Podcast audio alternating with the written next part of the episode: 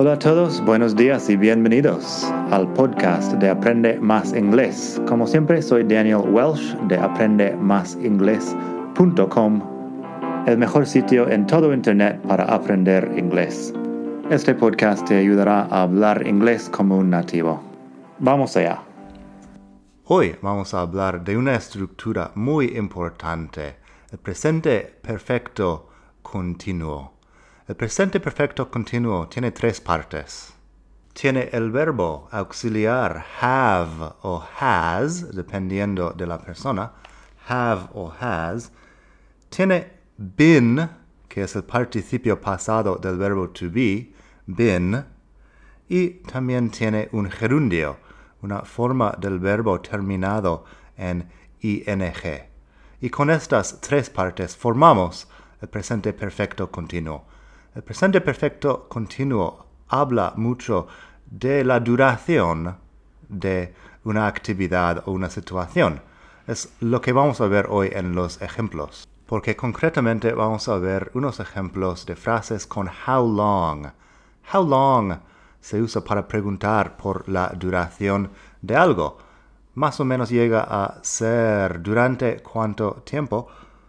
O en este caso va a ser posible traducirlo también por desde cuándo. A veces cuando traducimos del inglés al español hay múltiples traducciones posibles. Vamos a ver unas frases. Tenemos, primero, How long have you been learning English?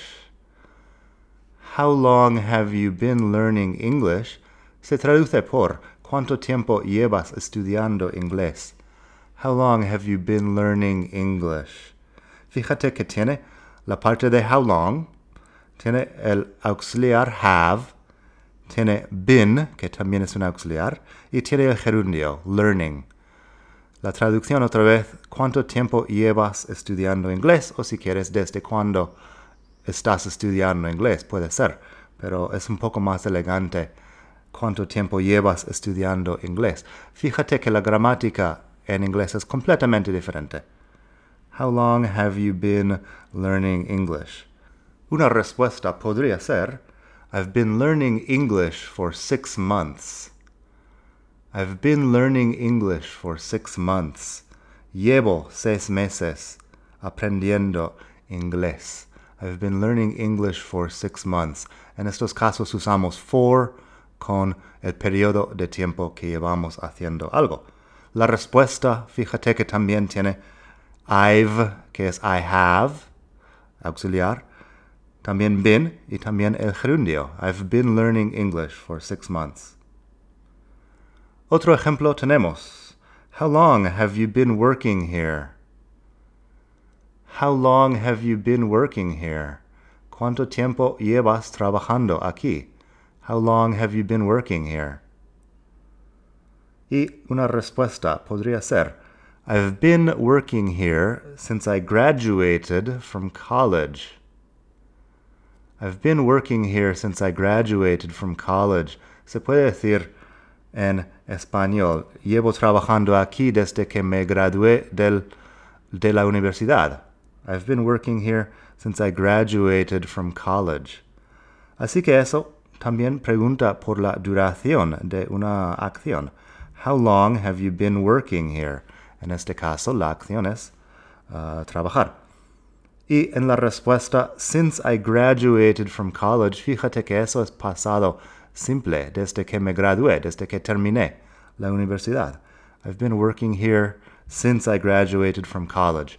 Así que el presente perfecto continuo habla de la duración de algo desde un momento en pasado. El momento en pasado con pasado simple y la duración con presente perfecto continuo.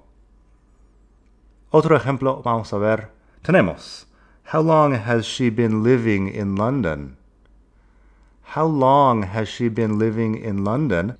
Ahora la cuestión, ahora la actividad es vivir en Londres. How long has she been living in London? Fíjate que hemos cambiado la persona, así que el auxiliar cambia a has. How long has she been living in London. Y eso, la respuesta podría ser también algo en pasado simple. She moved there two years ago. Si quieres, puedes decirlo también en presente perfecto continuo. She's been living in London for two years. Pero para darte un poco de variedad he puesto She moved there two years ago. Ago se usa con un momento en pasado cuando pasó algo. She moved there two years ago. Se mudó ahí hace dos años. En la web tengo mucho más sobre eso de for, since y ago. Puedes buscarlo. Y bueno, último ejemplo de hoy no es exactamente presente perfecto continuo. Bueno, es presente perfecto, pero con un adjetivo, que es otra cosa que se puede hacer. How long has he been married? How long has he been married? ¿Cuánto tiempo lleva casado? How long has he been married? ¿Cuánto tiempo lleva casado? Fíjate que en español si lo traduces cuánto tiempo ha estado casado, en español eso suena que no está casado. En inglés, lleva casado este tiempo, sigue casado. Es una diferencia de gramática entre español e inglés. How long has he been married? ¿Cuánto tiempo lleva casado? He's been married for about a year. He's been married for about a year. Lleva casado alrededor de un año. Así que eso, eso es el presente perfecto continuo que se usa para hablar de duraciones de cuánto dura una actividad. Tengo mucho más sobre este punto en mi libro La Guía de los Tiempos Verbales que puedes encontrar en Amazon, también en mi página web madridingles.net barra libros. Y aquí en las notas sobre este capítulo del podcast pondré enlaces a otras cosas que puedes usar también para ir mejorando tu gramática. Gracias por escuchar. Como siempre puedes pasar por mi web aprendemasingles.com para mucho más tengo vocabulario, expresiones para hablar, phrasal verbs, gramática, pronunciación y mucho más en la web. Nada más por hoy, espero que pases un muy buen día. Hasta la próxima.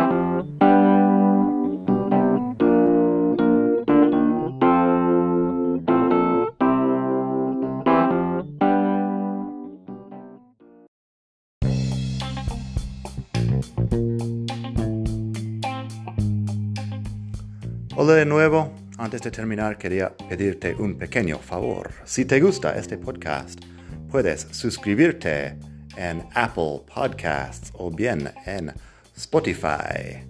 Hay también la posibilidad de hacer una reseña ahí en Apple si estás escuchando eso en el iPhone. Y estas cosas ayudan mucho a dar visibilidad al podcast. Si quieres ver más sitios donde escuchar, los tienes en madridingles.net barra podcast. Eso te lleva a la página donde ves todas las aplicaciones que puedes usar para escuchar. Y también tengo un canal en YouTube que lo puedes ver en madridingles.net barra YouTube. Eso te llevará directamente al canal donde puedes suscribirte y ver todos los vídeos que hago sobre muchos temas. Nada más por hoy, espero que pases un muy buen día, aprende mucho y hasta la próxima. Bye.